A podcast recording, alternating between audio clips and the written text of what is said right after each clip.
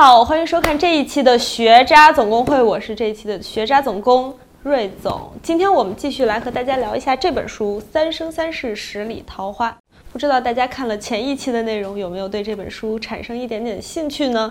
那这期我们接着聊，这期聊的话题可能是有些男生比较感兴趣的，就是关于修仙的内容。修仙是什么？小说里面是这样说的。修仙就是神仙变成上仙，上仙又变成上神，中间经历几个阶段，几次修仙？对，两次。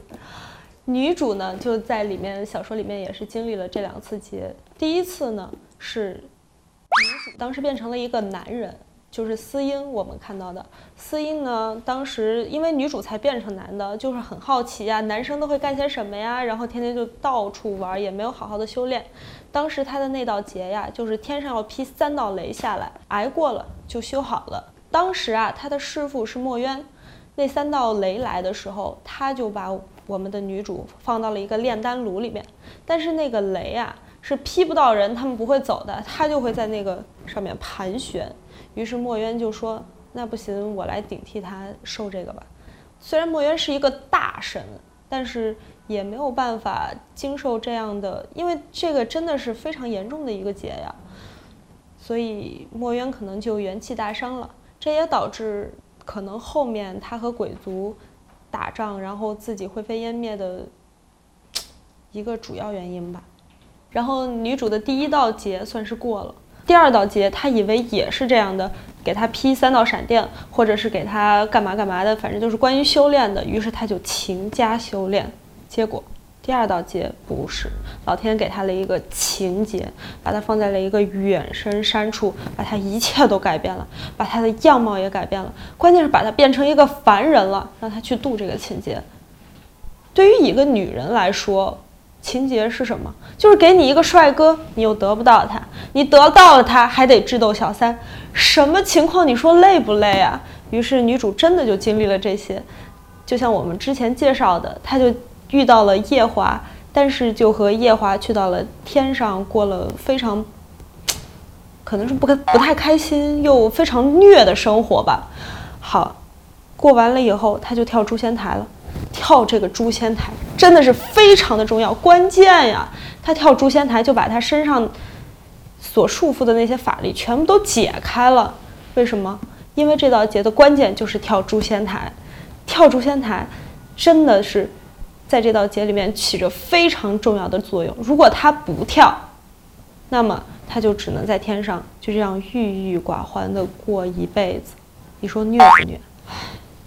不仅虐还累啊！真是我们都看累了。那么，既然修仙这么有趣，那什么是修仙呢？为此，我还专门找了一篇论文。道教将道视为信仰核心，将修仙视为实现这一最高目标的途径。就是说，修仙就是追求道。道又是什么呢？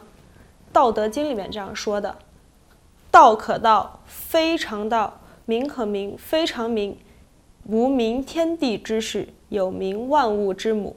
故常无欲以观其妙，常有欲以观其徼。此两者同出而异名，同谓之玄。玄之又玄，众妙之门。什么意思？我也没看懂。然后我就去找了我的学霸同学，反正就是这个说出来吧，就是等于是亘古不变的就是道，不可言说的就是道，万物的起源就是道。妙不可言的就是道，你有没有理会到呀？那我们怎么追求道呢？修仙的方法又是什么呢？嗯，在道家经典著作里边，《太平经》里就提到了修仙的方法。修仙之道分两个步骤：师姐和白日飞升。师姐不是我们我们想的那个什么。谋杀了，然后呃之类的，不是不是，师姐是什么？就是灵魂和肉体分开了，然后白日飞升，不是就是灵魂分开了，灵魂就飞上去了。然后同样也是《太平经》里边说的，作为呃要修仙的人，一百万中没有一个人能成功，而且能成功的必然是帝王将相，普通人不可能呀。就是因为这一点。有好多好多帝王的例子，就是他们为了修仙的例子都没有成功。最著名的一个秦始皇，秦始皇他为了修仙，当时派了谁？徐福带了一千对童男童女，即刻启程去到一个小岛上寻找长生不老的仙丹。你说是个正常人，带了一千对童男童女还去荒岛上，谁还会回来呀？然后徐福就从此以后没回来了。这个就是大费周折的一个例子。还有一个例子，汉武帝他也是一样，他是先找人去找仙丹。找仙药就是想成仙啊，或者是长生不老，然后人家也没找着，然后他就封泰山。封泰山什么意思？就是去泰山上祭天。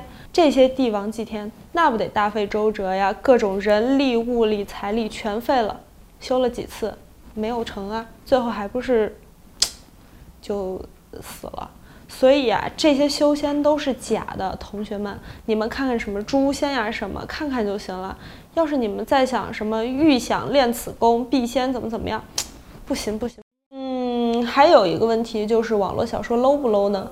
其实当年金庸写小说最开始也是连载在香港的《新晚报》上，有一个这样的背景啊，就是当时是两个门派，一个是太极派，一个是白鹤派。他们两个门派呢打架这件事情啊，当时被报道在了报纸上。群众当时不是特别喜欢看打架嘛，报纸销量就高了。这个时候啊，叫一个天方夜谭专栏的编辑就找到金庸说：“哎，你能不能也应应这个景，写一个武侠小说？”所以金庸的第一部小说叫做《书剑恩仇录》，就问世了。其实当时啊，金庸写这个也是为了。增加报纸的销量，增加了报纸的销量呢，报纸就可以有更多的广告钱。而现在我们的网站呢，找写手来写文章也是为了增加网站的点击量，点击量上去了也是有很多的广告费。所以啊，这个两个事情没有谁更高尚，谁更不高尚的问题。而且啊，当时读金庸的呢，都是年轻人。而当时的年轻人现在已经长大了，变成了老师、家长、专家学者，他们现在拥有了话语权，然后金庸的著作自然就变成了经典。而现在我们喜欢看网络小说的还没有长大，我们现在还是年轻人，说不定呢，十年以后，《盗墓笔记》《诛仙》等我们长大了，我们有话语权了，也许他们就能成为经典了。网络小说有没有 low 的？当然有了，纸质书本来就是纸质书的书，有些也挺 low 的。有一些可能专家学者吧，他们为了完成自己的业绩或者是评职称什么的，写出来的有些书，啊，我真的看过，有些真的治睡眠啊。下面呢，我们来谈一谈 IP 改编。IP 改编是什么呢？举个例子啊，去年最火的是什么？《花千骨》的电视剧，而《花千骨》。最开始呢也是网络小说，然后改编成了电视剧，然后后边又改编成了手游游戏，一个月可以赚两亿呢。这个 IP 改编的衍生物呢，它每赚的钱都原作者都可以抽成的，这个是非常好的一件事。为什么呢？因为它能激发更多的原创作者投入到创作中去。现在 IP 改编非常的热门，像我们介绍的这本《三生三世十里桃花》，即将要拍。大电影和电视剧，也是 IP 改编大潮中非常典型的一个。而现在更多的人肯肯为 IP 附属的产品去花钱。你说你玩游戏要钱，你看电视剧，在网上看的话，你要屏蔽电视剧前面的广告也要付钱，你要支持他们的大电影也要付钱。其实都是对 IP 产业的一种尊重。现在一般打赏呢，就是一块两块，多的十块十五块。你说两块钱你买不到吃亏，买不到上当，而且是对我们原创作者的一种非常好的鼓励。作者们腰包鼓了，才能更安心的创作，而我们就可以看到更多优秀的作品。因为只有优秀的作品，我们才会打赏嘛。所以这些都是互赢双赢的一件事情。现在啊，越来越多的网络小说被改编成了电视剧和电影。其实我们不少看到有一些原著作者会和编剧。进行撕叉大战，而一些原著迷们看见自己喜欢的作品被改的有一点点面目全非的时候，也会特别的不爽，特别不开心。其实呀，是因为我们国家的对出版物的审查以及对影视作品的审查，它的标准是不太一样的，所以有一些编剧在改写小说的时候，对很多东西进行重新的构建，以及对很多细节要重新改写，所以呢，就会出现诸如此类的。让原住民们特别不开心的情况。另外一件事情，关于这本《三生三世十里桃花》的呢，也是非常火的一件事情，就是它的抄袭风波。接下来啊，我要说的事情和我本人的立场和观点完全没有关系，都是从网友那儿搜罗过来的。我只是新闻的搬运工。这本书刚出的时候，当然是网上发的文章啦。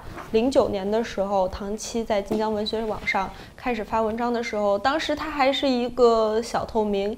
然后当时同期有一个非常厉害的大作家，叫做大风刮过，他写的一篇耽美文叫做《桃花寨》，非常的火。就有网友爆料说，他的这个《三生三世》和《桃花寨》有一种借鉴的感觉。具体来说，当时啊。就有一些小号在桃花寨下面留言，比如说说哇这篇文章好像《三生三世》呀，或者是嗯我们发现一个人的文风好像大风刮过呀，那个人叫唐七，这个是不是大风刮过的小号呀？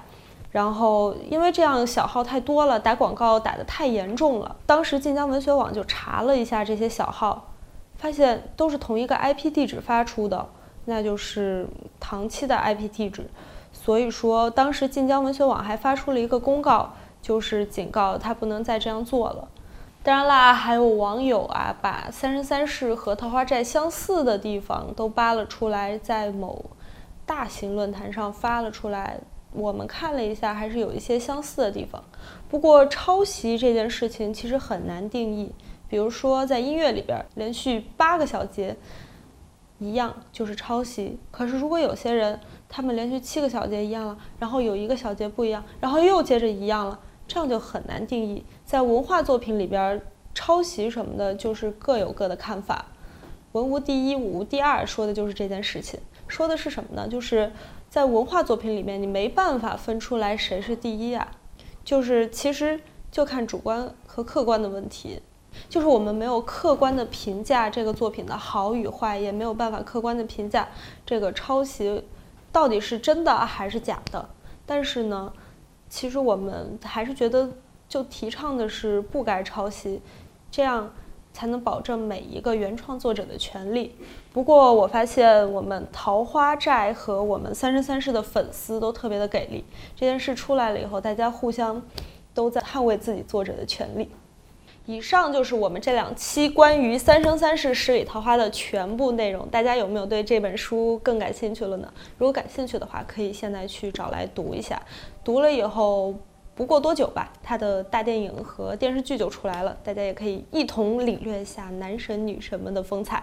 好了，以上就是今天的全部内容，大家可以点一下。订阅按钮，订阅一下我们的节目。如果你感兴趣的话，还有微博和微信的二维码会在后面出来，大家可以扫一下，关注一下。嗯，呃，如果有什么意见的话，可以和我们留言一下，我都会看的。嗯，好了，就这样吧，拜拜。扫描二维码关注学渣总工会官方微信，每天都有元气美少女的早安问候，参与互动还有 Kindle 电子书阅读器、视频网站会员卡，多重好礼送你哦！别说话，快跟紧总工大人的脚步吧。